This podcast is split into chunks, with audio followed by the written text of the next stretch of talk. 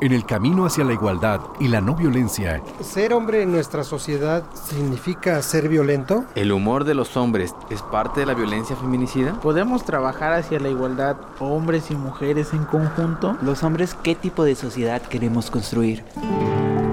¿Qué le toca a la autoridad y qué le toca a los hombres de la sociedad? Para los hombres, ¿la violencia es una decisión o una reacción inevitable? ¿Debemos los hombres generar un movimiento de hombres? Radio Más presenta Sin Privilegios.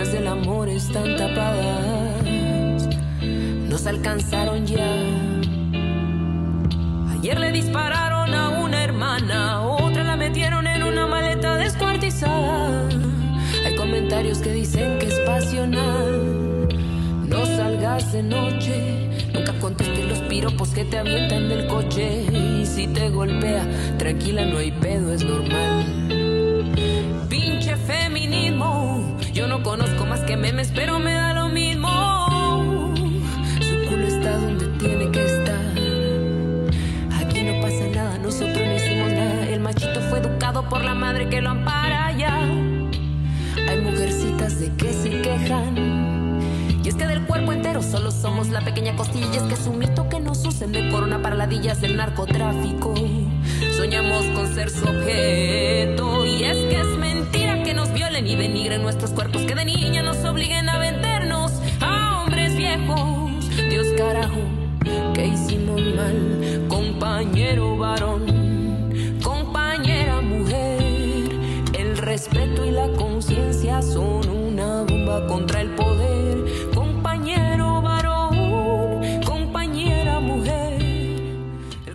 Estamos escuchando Llueve Sangre en la ciudad de, Coyola.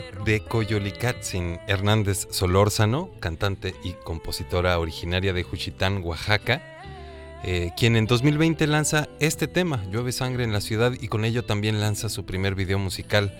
Ella comenta, el arte para mí es un medio que ayuda a sensibilizar y a compartir realidades para poder ser más empáticas y empáticos con las realidades que no son necesariamente nuestras es parte de ser humano. Y esta canción es parte de la propuesta musical que esta noche tenemos para ustedes aquí en Sin Privilegios, a donde les damos la bienvenida y desde donde les saludo muy contento. Eh, un servidor Bruno Rubio y también saludo muy contento a mi amigo y compañero Paco Contreras. ¿Cómo estás Paco? Muy bien Bruno, nuevamente aquí en Sin Privilegios en una emisión más, programa 102. 102. De Sin Privilegios.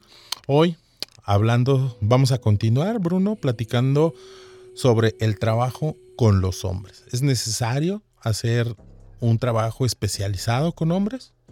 Le invitamos a la gente que nos escucha a que se comunique con nosotros vía WhatsApp. Tenemos un número Así que es, es, el 22 88 42 35 07. 22 88 42 35 07 para que se comuniquen con nosotros. Uh -huh. Y especialmente, Bruno, hoy me da mucho gusto porque vamos a hablar sobre los grupos. Es decir, vamos a, a la semana pasada abordamos el trabajo individual. Así es.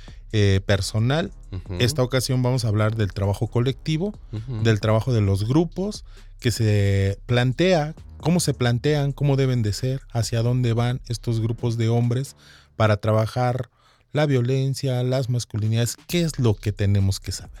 Así es, Paco. Yo también estoy muy contento. Eh, personalmente porque es un tipo de experiencia que pues que yo mismo he vivido eh, personalmente y que para mí ha sido parte de mi propio proceso y de mi propio entender digamos todo, todo este contexto social de desigualdad y de violencia que vivimos el, el grupo ha sido para mí justo un, un elemento que me ha ayudado a aprender a escuchar aprender a escuchar Paco Fíjate que yo llegué a, no, no recuerdo si ya lo había dicho en Sin Privilegios, pero yo llegué a un grupo a, como usuario.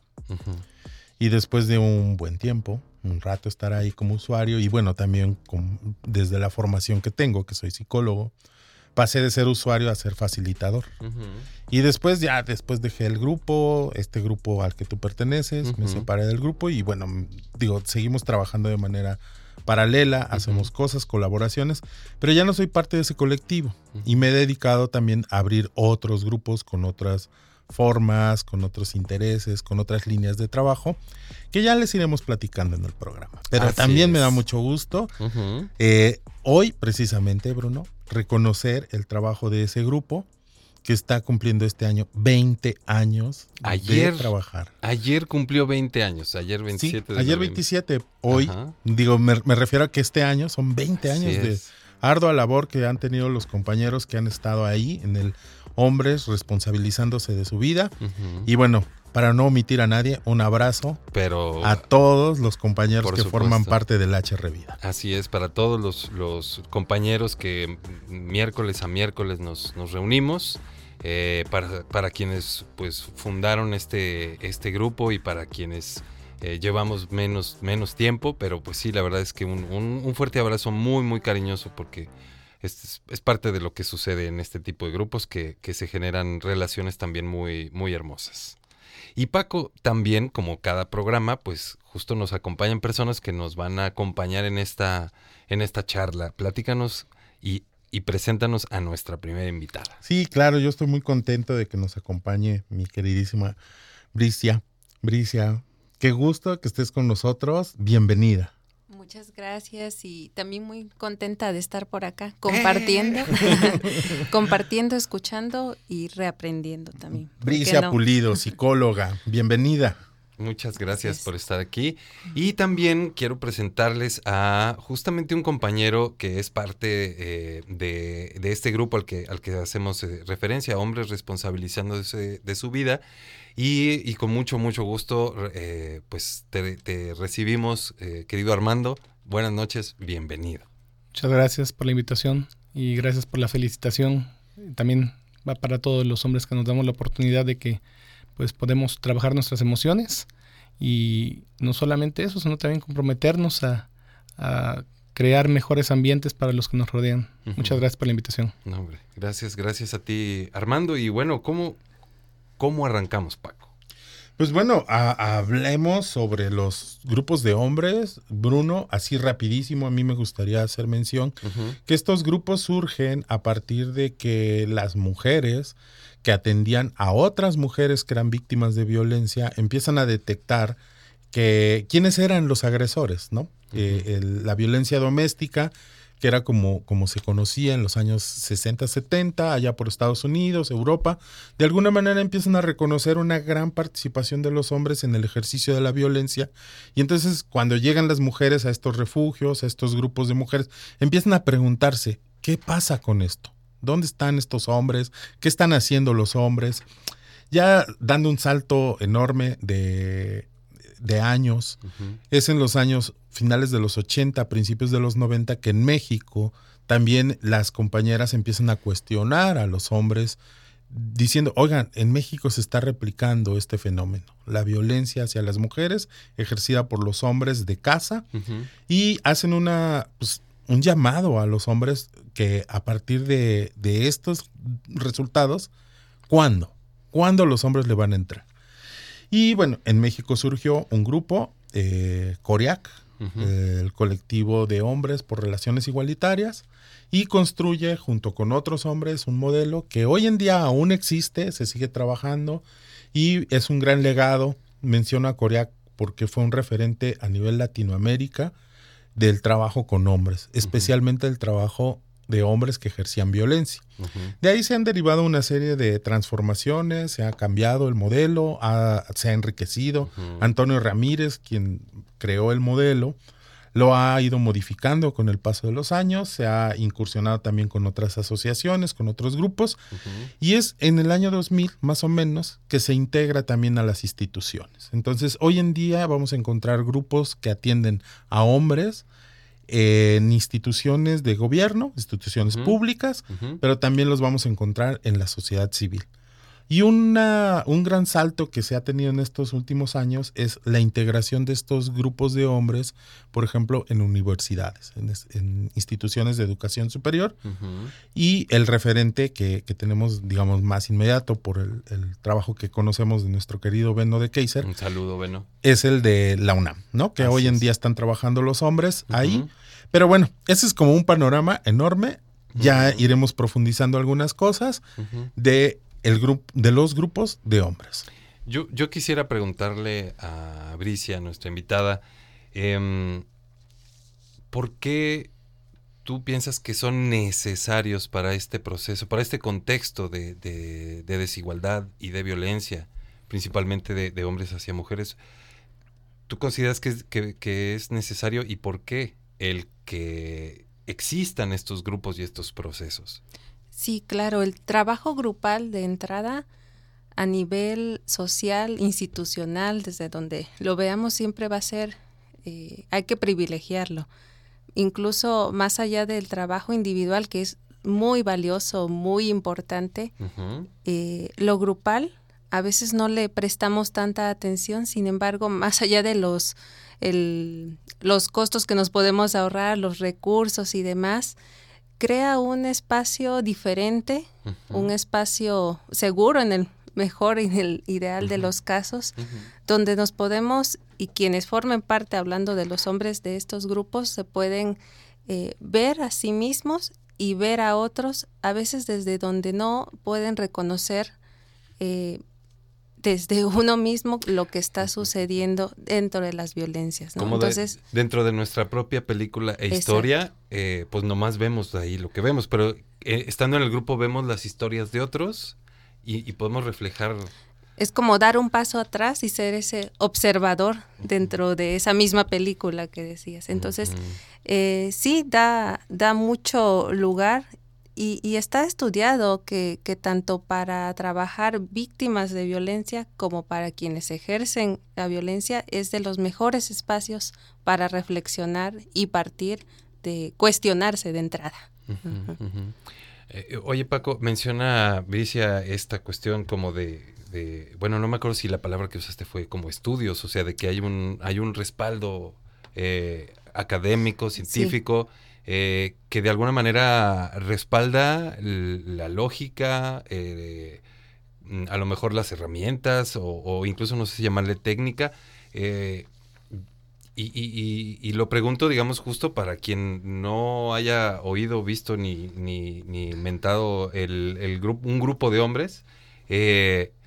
ahora sí, como en qué consisten, cómo funcionan, en qué se basan, cuál es su, su objetivo. Ok, Bruno, mira, definitivamente hay como diferentes enfoques, los cuales no voy a revisar porque sería muy complejo y muy técnico. Lo que sí es que se basan, como bien lo dice Bricia, en el trabajo colectivo, es decir, reunirse un grupo de gentes para hablar sobre una temática específica.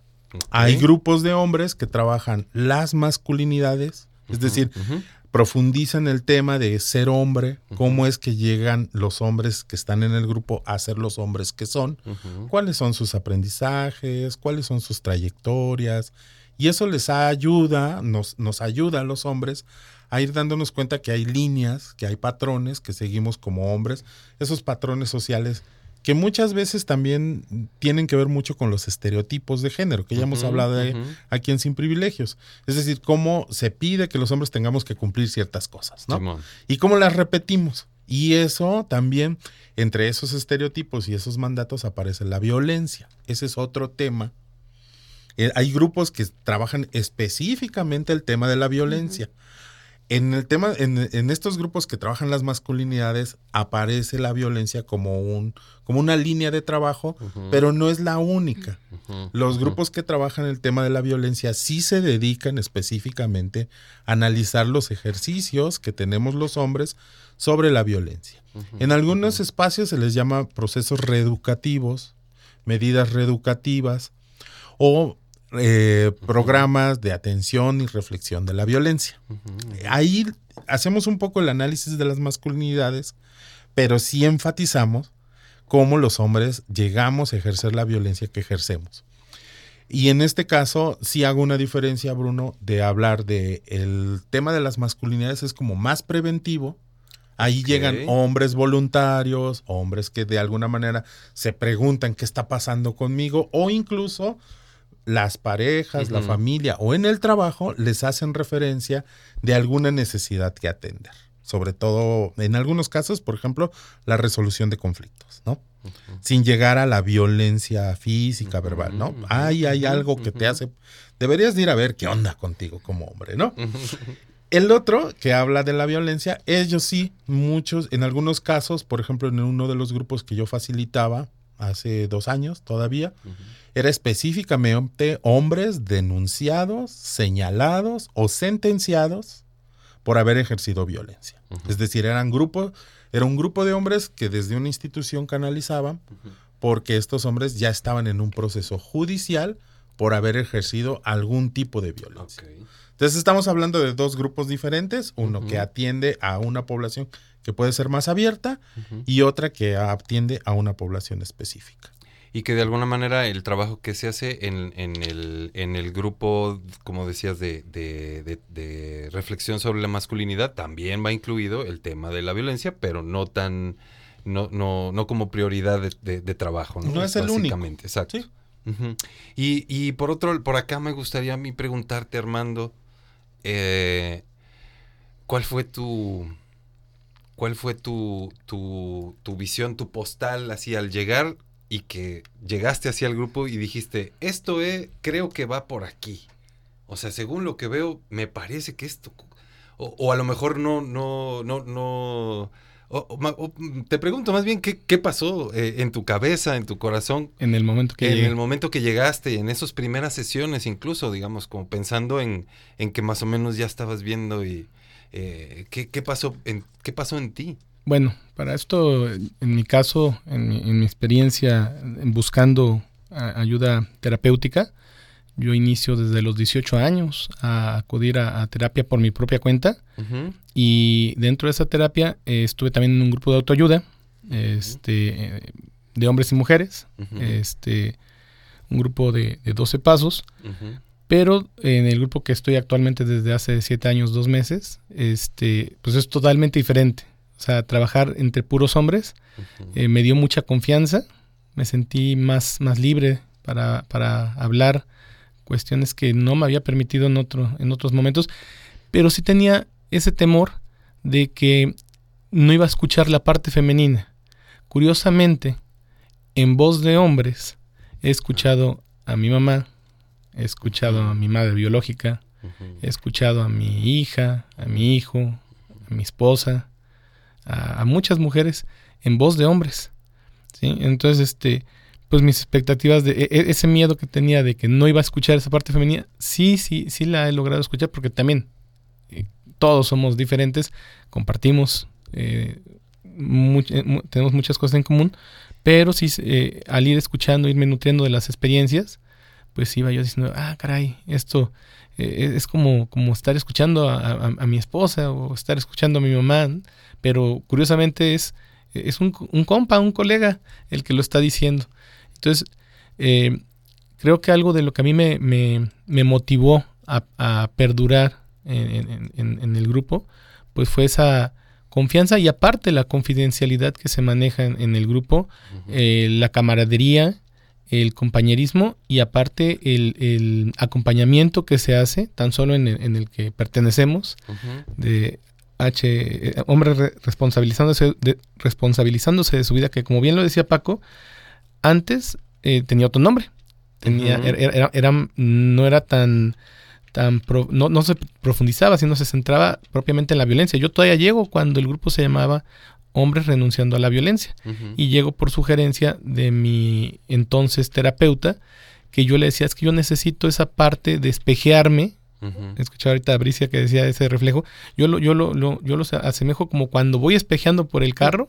Eso necesitaba, ¿no? Ver cómo viene el de allá atrás, cómo vienen los de acá a los costados. Y eso lo he encontrado en el grupo, esa parte de, encontrar un detonante que me sirva para trabajarlo en, una, en, otros ámbitos de, mi proceso, como puede ser la terapia individual, en algún momento la medicada y en algún momento eh, las cuestiones también espirituales. Muchas gracias, Armando. Bricia, a mí, me, a mí me gustaría que, digo, porque estamos hablando de los grupos de, de hombres, pero finalmente yo sé que tú tienes experiencia en, en la parte institucional. Tú formaste parte de, de este programa. ¿Cómo, cómo, ¿Cómo veías tú desde ese programa el trabajo con los hombres? Sí, de hecho ahora que escuchaba aquí a Armando, eh, recordaba como mi primer acercamiento a esta parte del trabajo con hombres que fue hace 10 años, digo, eh, conociendo un poco los antecedentes de que este trabajo grupal de hombres tiene mucho más tiempo, no demasiado, pero mucho más. Eh, en aquel momento yo estaba en una institución eh, diferente a la última en la que estuve, pero ahí nos llegaban hombres por mandato judicial, solo que no teníamos programas de medidas reeducativas precisamente, que eran como muy específicas. Y entonces era, ¿y ahora cómo lo resolvemos? ¿Qué hacemos? Si nadie tenía el acercamiento. Y entonces optó por una opción de, de, atención individual, pero ahí yo me daba cuenta que, que ah, vendría muy bien el trabajo grupal. No lo había, pero vendría muy bien porque sí se empezaban a abrir los hombres como ahora que, escuchaba Armando, como me mm, como mucho más desde la emoción, desde sensibilización y demás, pero como que no era suficiente. Recuerdo mucho un paciente en ese momento que iba a medidas reeducativas y ve una cajita de pañuelos desechables y dice, ¿qué? ¿A poco aquí la gente viene a llorar? ¿No? tres sesiones después él los está utilizando, ¿no? Eh, con los procesos grupales que años después me voy como acercando y digo, ah, sí existe algo así, ya hay modelos, ya hay demás. Y es precisamente ya en la Secretaría de Salud, como, como estos antecedentes que, que comentaba, donde desde el 2010 eh, que es relativamente pronto, existen estos programas de reeducación, ahí sí específicamente para agresores y víctimas de violencia, así es, es planteado. Y si bien personalmente nunca estuve facilitando un grupo de, de reeducación o grupos reflexivos para hombres, porque ahí son los psicólogos hombres quienes facilitan de manera de, por, VINA, eh, sí me tocaba supervisar y acompañar esos procesos de esos psicólogos ah, colegas, ¿no? Entonces era en la parte de la eh, de la contención, de la supervisión, de qué está pasando allí y descubríamos como procesos muy interesantes y que al momento de revisarlos con lo que le pasaba a los mismos compañeros que facilitaba era, ok, hay que, no hay que perder de vista el cuidado, el autocuidado de quienes facilitan. Eso para mí también fue como un recordatorio de cuidar a quien cuida, cuidar a quien acompaña procesos de violencia, no solo a quien acompaña víctimas, sino a quien acompaña a quienes pudieran o no ser generadores de violencia, pero que están trabajando y que por algún motivo llegaron a ese tipo de grupos, ya sea por voluntad propia, pero la mayoría por mandato. O sea que no es un, no es solo un manual que seguir y, decir unas palabras como así repetitivamente a, cada sesión como para que las cosas empiecen a cambiar, sino que entiendo pues que somos seres humanos bien complejos, este, y, y esta parte me llama mucho la atención y, me gustaría igual que, que, Paco nos pudiera comentar de... Em, digo, me, llama la atención en, primero ese contexto donde los hombres que trabajan eh, eh, en estos grupos que nos comentan, eh, pues van a fuerza, ¿no? A diferencia, por ejemplo, del grupo al que, mm. al que, vamos Armando y yo, que vamos voluntariamente eh, y, seguimos ahí voluntariamente. A mí me brinca como la duda de, híjole, pues debe estar más difícil como, como sacarles, este, no, no sacarles la lágrima porque fuera ese el objetivo, sino justo abrir, em, ¿cómo se llama? abrir la posibilidad de, cambiar, de, considerar las cosas desde otro punto de vista y de entrar en contacto con las emociones. ¿no?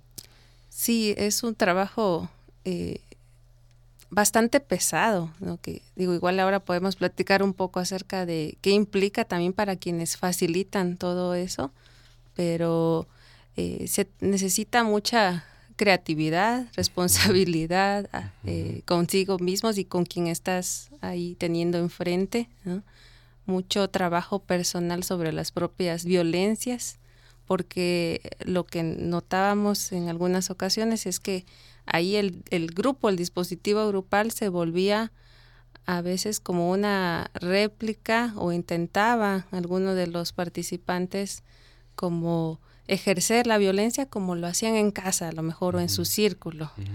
y, y, era muy interesante como el mismo grupo, no solo los facilitadores, sino el mismo grupo eh, ponía límites y decía, oye, pues eso no va por allí, o acuérdate de esto que, que vimos, ¿no?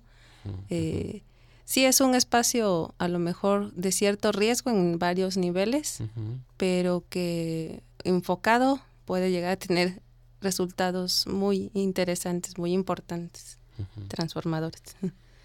Fíjate, Bruno, ahorita que lo que mencionas, Brice, es muy importante. A mí, una de las cosas que fui aprendiendo una vez que empiezo ya a facilitar yo solo grupos, es que hay una necesidad de dos cosas. Yo necesito llevar mi proceso psicoterapéutico personal. Es decir, yo como psicólogo voy al psicólogo para trabajar no solamente las situaciones personales, sino también algunas cosas que surgen de los grupos. Y la otra es que me tengo que integrar a un grupo donde también reflexiono estos temas. Es decir, Ah, yo estuve varios años antes de, de, saltar a ser facilitador, estuve varios años como usuario. Entonces yo creo que algo que es fundamental es que quienes estamos frente a grupos también tengamos esta capacidad de ir reconociendo la necesidad de formar parte de un grupo. Yo actualmente no estoy en un grupo como usuario porque tampoco tengo grupos. Eh, y eso es porque en este momento histórico de mi vida no estoy facilitando grupos.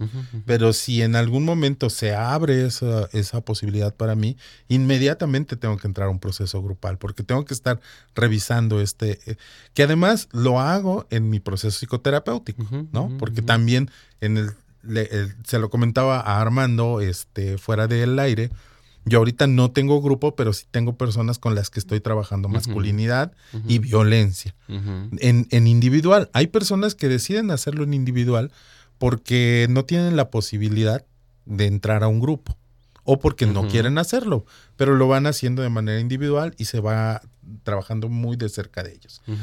Y, y, rapidísimo, Bruno, tenemos que estar siempre atentos a las violencias que se ejercen en el grupo y por eso es importante el respaldo de la psicoterapia y de nuestro grupo al que vamos como usuarios, porque ser facilitadores nos pone de manera muy fácil en una posición de superioridad sobre los compañeros con los que estamos trabajando. Okay. Y entonces no podemos partir de que porque soy el terapeuta, porque soy el facilitador, yo soy mejor que tú o soy mm, superior a ti. Tráete los cafés.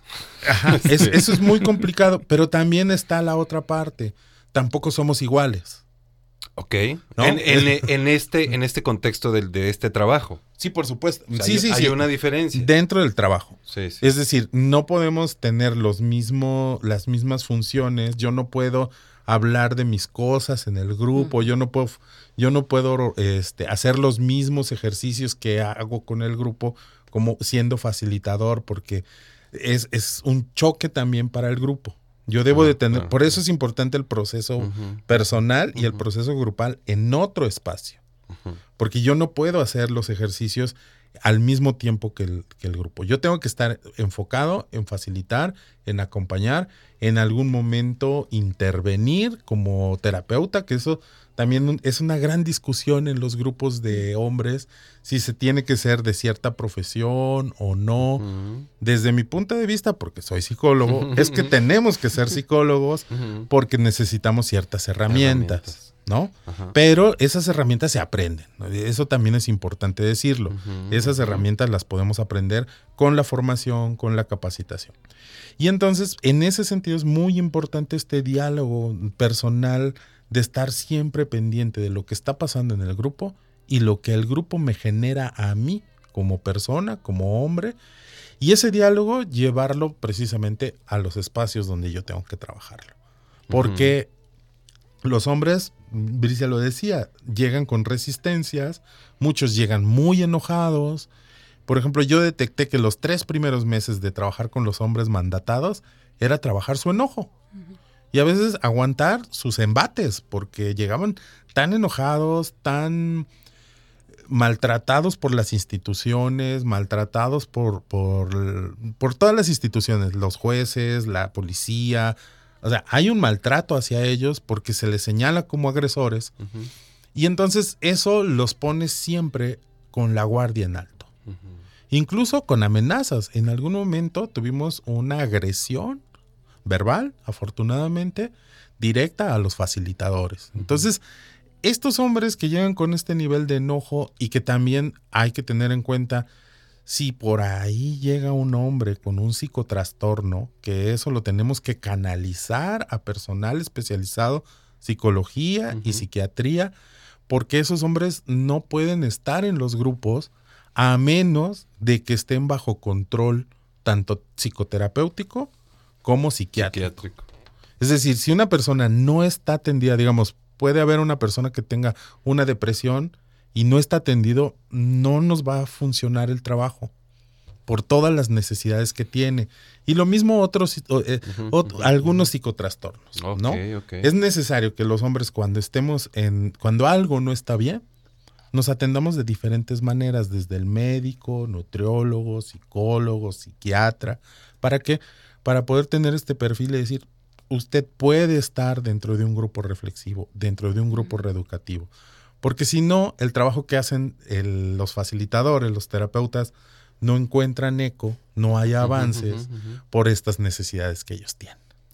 Ok, bueno, pues ah, tal cual no son enchiladas. Hacer este un grupo, un grupo de, hombres, llevar un grupo de hombres es, es complejo. Estamos viendo que, hay circunstancias que, que hacen que incluso puedan pueda mm, eh, no solo requerir a lo mejor otro, otro, otros apoyos, sino que incluso no pueda en ese momento no servir el grupo, digamos, para determinados contextos.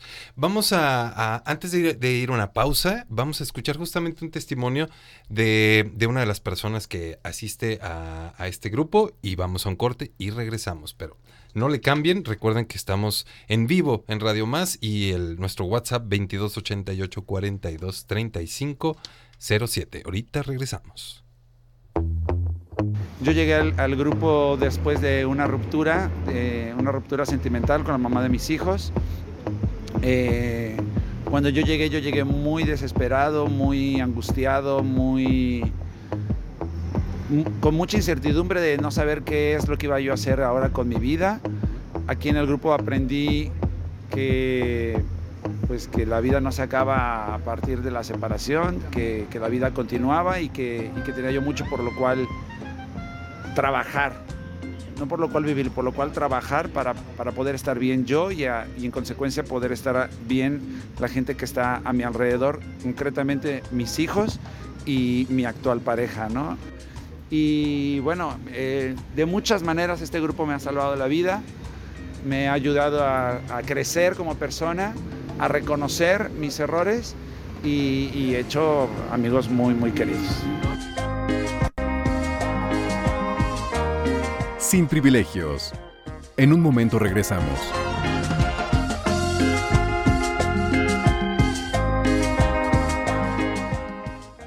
Sin privilegios. Estamos de vuelta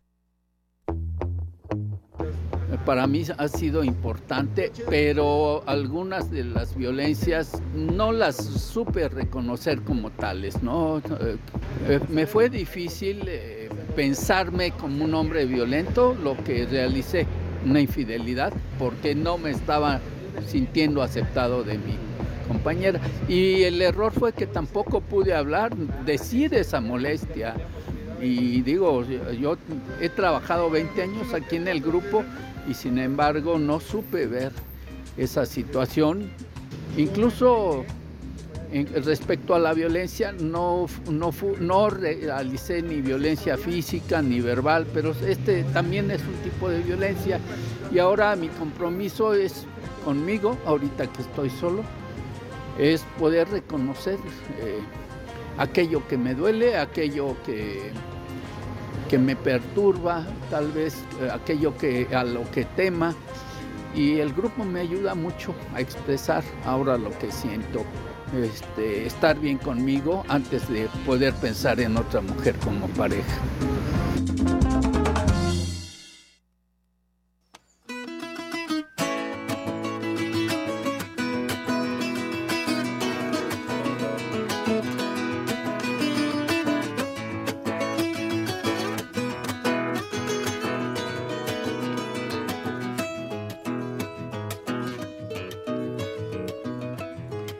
Cantoras de los desiertos, pintores de todas partes, escultores de mil artes, artesanas de mil puertos, juntemos nuestros aciertos para navegar los mares, armadas de malabares. Fotos, lienzos, piruetas, cineastas y poetas vénganse de todos lados. Que este abrazo colectivo sea inspiración constante, subversiva, diletante. La pluma de lo que escribo y, es preciso ya que vivo que trace un verso valiente, espejo de tanta gente que no se creyó la historia y convierte en la memoria en un arma del presente. Que nadie te apague el vuelo, que nada te ate a la silla, que no pisen tu semilla, que no te ciegue el señuelo, que no piques el anzuelo, puedas explorar tus dones, que todo el campo lo abones hasta que nazca tu fruto. Para que cada minuto parezca que son Estamos escuchando la canción Guapango, una colaboración entre dos españoles muy sonados en este programa, querido Paco, El Canca y Pedro Pastor, que retoman este género, el guapango, diría yo bastante veracruzano, para compartir esta canción, en esta canción la visión de una comunidad unida, sana, libre, unir nuestros dones, ¿no? Menciona en alguna parte y es parte también de la propuesta musical que tenemos para ustedes.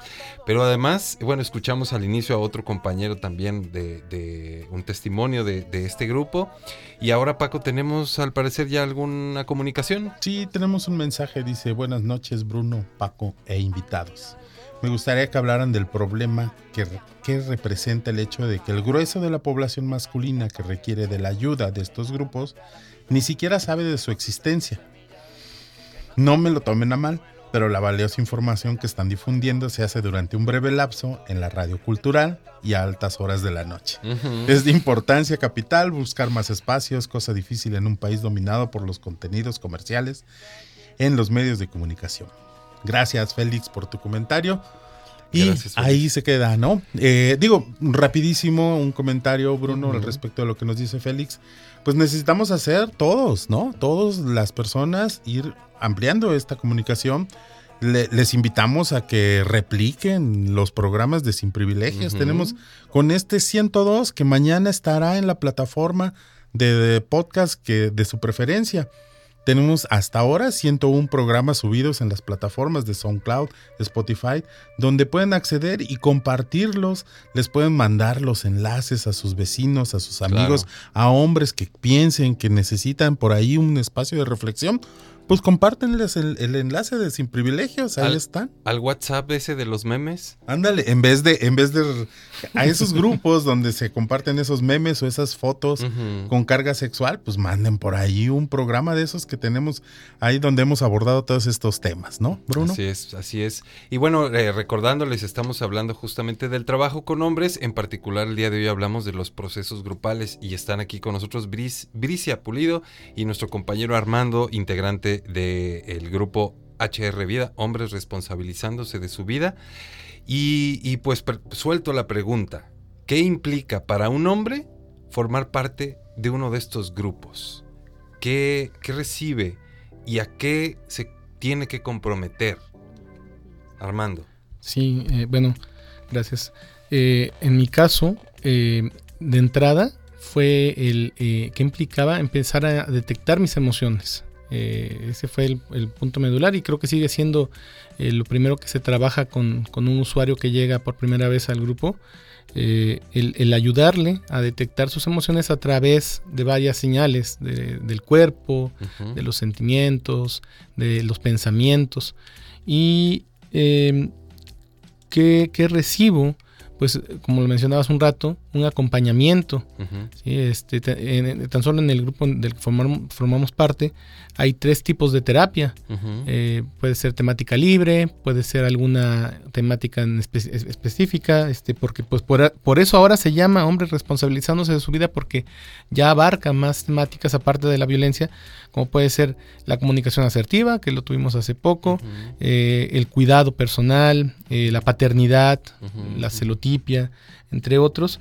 Y bueno, eh, hay otro tipo de, de- de- sesión que es la revelación, en donde se trabajan hechos de violencia, sobre todo eh, física y hacia el género femenino.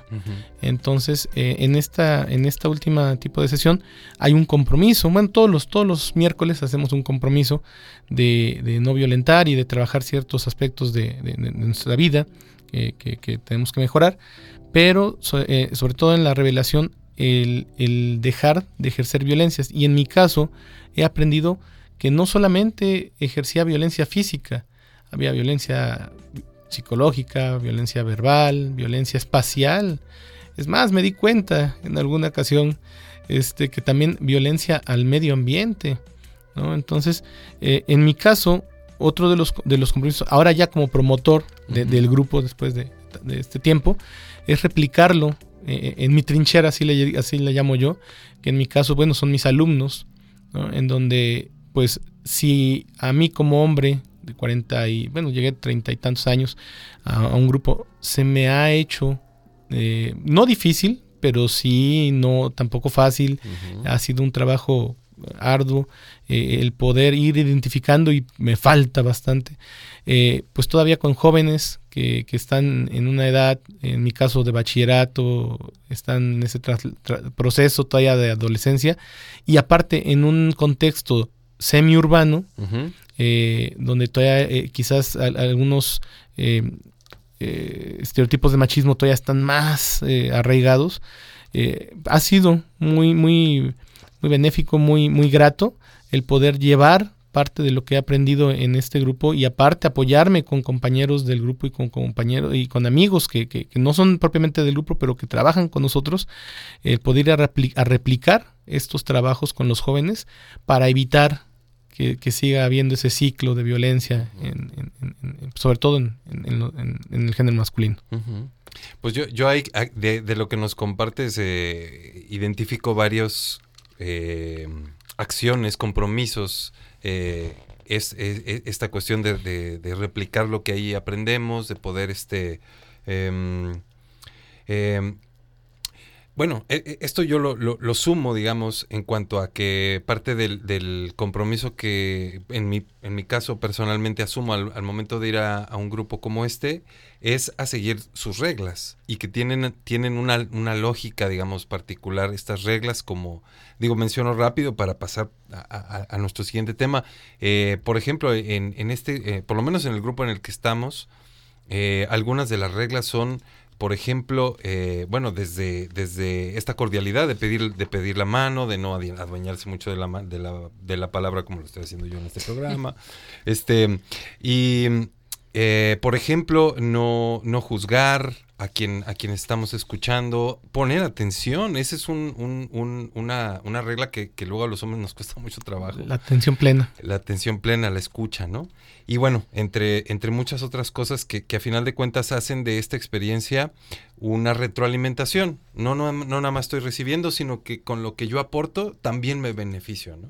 Eh, y bueno, pues ahora sí, para, para, para dar paso al, al siguiente punto, eh, Paco, te paso la voz. Sí, Bruno, pues la, la pregunta la lanzo al aire, a la mesa, porque eh, creo que la podemos ir construyendo entre todos, incluyéndonos a nosotros, Bruno y yo.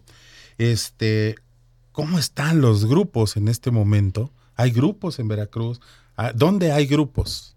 ¿No? Necesitamos saber, porque ya como bien lo decía Félix, es necesario replicar esto y decirle a la gente que nos escucha en lo largo del estado, pero también en otros estados alrededor de Veracruz, ¿dónde están los grupos? Armando, Bris, ¿conocen experiencias que nos puedan compartir? Sí, de entrada podría decirles que tal vez no tantos como uno quisiera, pero eh, desde Secretaría de Salud, hablo de, de nivel nacional, cada estado tiene una estrategia, un programa de grupos de reeducación para hombres y para mujeres. O sea, eso está eh, por programa oficial y en todos O sea, los es parte de una infraestructura. Exacto, es parte de cada Secretaría de Salud de cada estado.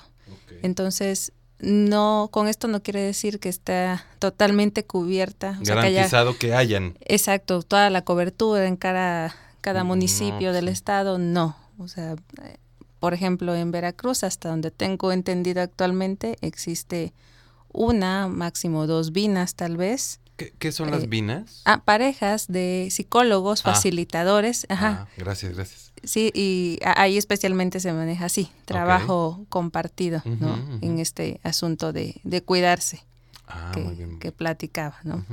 Por las situaciones de riesgo en general. Pero sí está como limitado en ese sentido, eh, tal vez más por tema presupuestal, que más que de, de ganas, ¿no?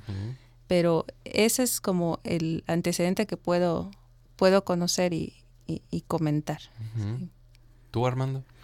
Pues eh, aparte de HR Vida, eh, un grupo como tal de, de- de hombres, pues eh, te- tengo el conocimiento de que en Córdoba está Yolotl, pero es intermitente. Este también, bueno, conozco el trabajo de Paco, que ha hecho en algunos momentos. eh, igu- igual también sabía de, de Cesber, pero propiamente no. De hecho, si a mí mi terapeuta no me dice, oye, hay un grupo de hombres que te haría muy bien eh, ir para trabajar tu, tu violencia, este, y no solamente la ejercida hacia, en, en- en este caso, cuando llego a, a, a- echar a hombres renunciando a la violencia, era por una cuestión con mi pareja actual. Este, pues eh, también violencia hacia mí y hacia los demás.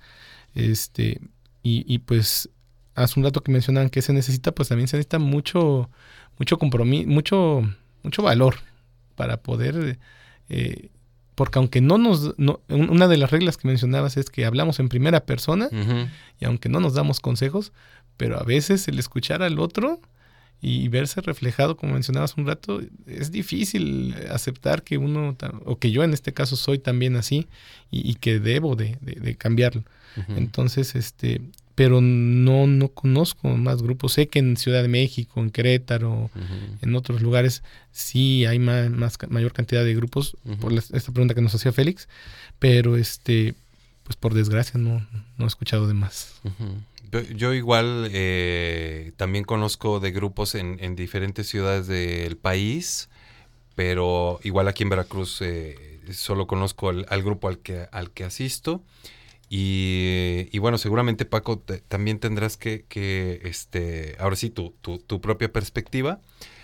Eh, pero bueno, pues ahora sí, además de lo que vayas a decir, ¿qué hacemos? Claro, mira, este, rapidísimo, creo que en, en- en Puebla hay, más allá de lo que ya Bricia nos planteaba de, de que la Secretaría de Salud tiene en, en casi todos los estados o en todos los estados este, este programa, desde la sociedad civil eh, hay en Puebla se- hombres trabajándose, en la Ciudad de México está Círculo Abierto y Gendes, entre otras acciones que se están haciendo también. En la UNAM se están haciendo también círculos de hombres, es. que son para hombres de la universidad, pero que también ahí está Tlacaelel, está eh, José Alfredo, que están haciendo trabajo, Paco Cervantes.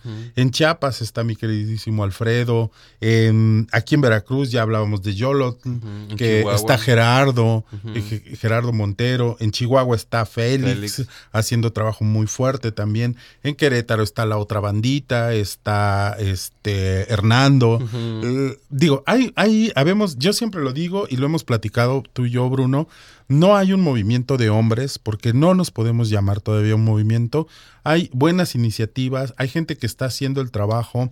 Algunas de estas eh, iniciativas son privadas o, o desde la sociedad civil no tienen una serie de recursos, no se reciben recursos para hacer estos programas. También creo que esa es una de las grandes cosas que, que nos hace falta a quienes hacemos estos programas, lograr eh, amarrar institucionalmente y presupuestalmente la, la cuestión. Eh, Digo, hasta en el mismo programa de Secretaría de Salud tiene un problema eh, de, de- de presupuesto. Lo sabemos que el gobierno tiene esa dificultad.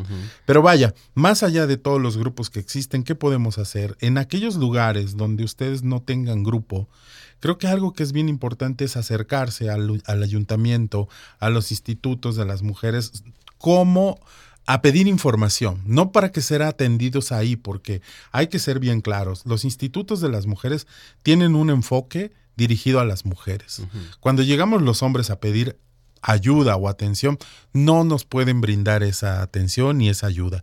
Lo que podemos hacer es pedir información, pero no solamente es eso, también la podemos pedir a través de las, las redes sociales, de los institutos, por ejemplo en Veracruz, el Instituto Veracruzano de las Mujeres, los institutos municipales de las mujeres en cada uno de los 212 municipios y también con las personas que estamos trabajando estos temas, ¿no? Ahí estamos en redes sociales, el, el programa, el grupo de hombres responsabilizándose de su vida, así aparece en Facebook, Así es. Eh, hombres trabajándose, también aparece así en Facebook, Gendes, Género y Desarrollo, un servidor, Paco Contreras, aparezco en Facebook.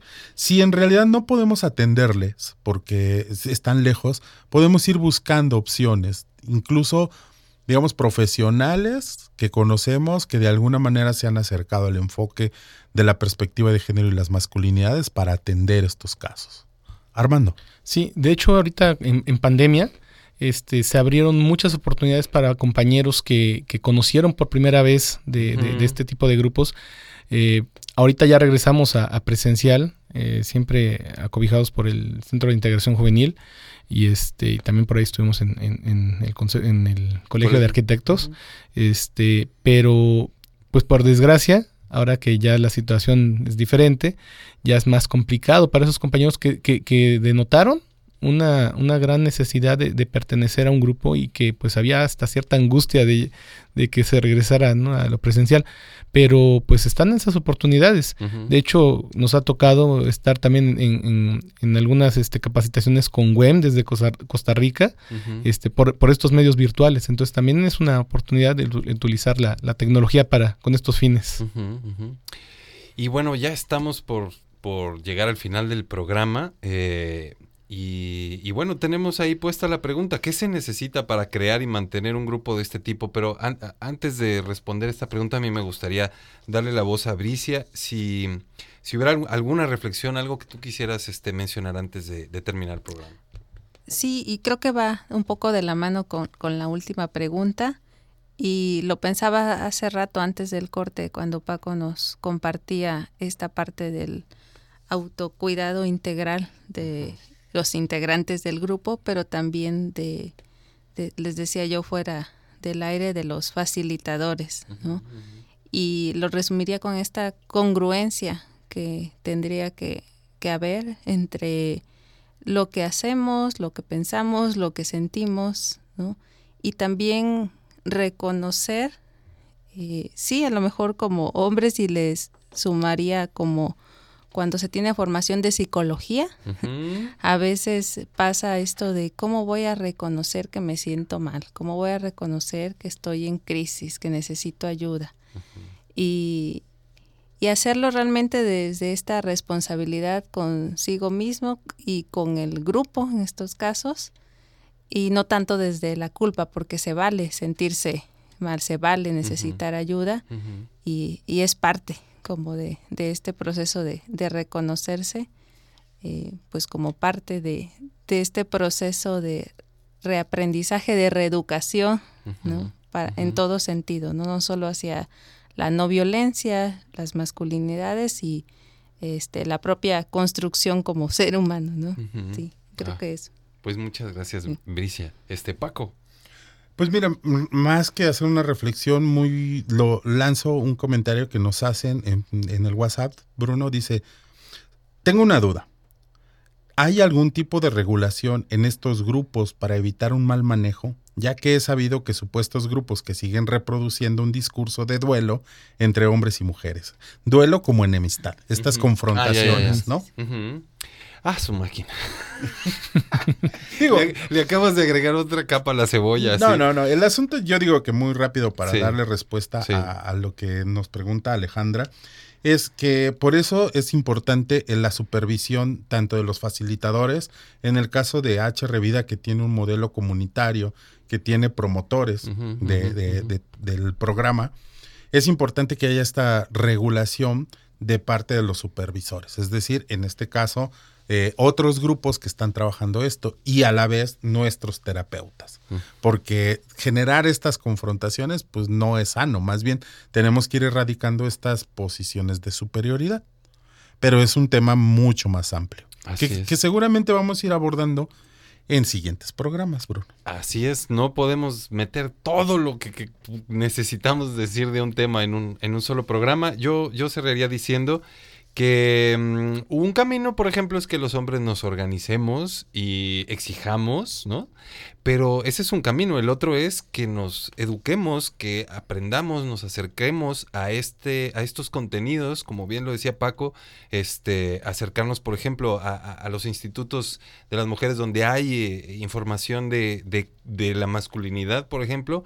En internet hay mm, millones de, de contenidos.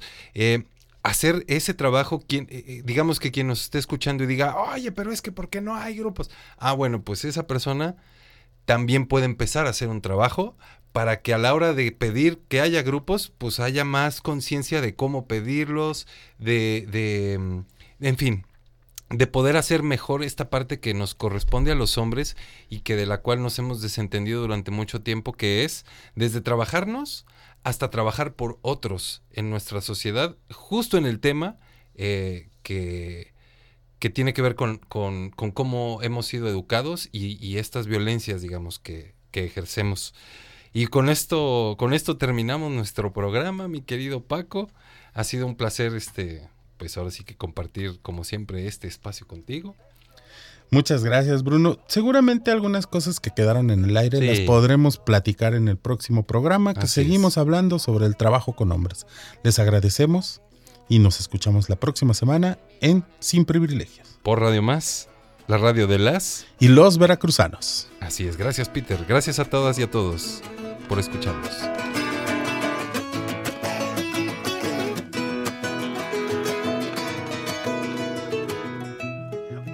Atreveré a decir que todas somos artistas si no seguimos las pistas de un atado por venir. Es la libertad de ir sin saber a dónde vas. ¿Acaso si volverás?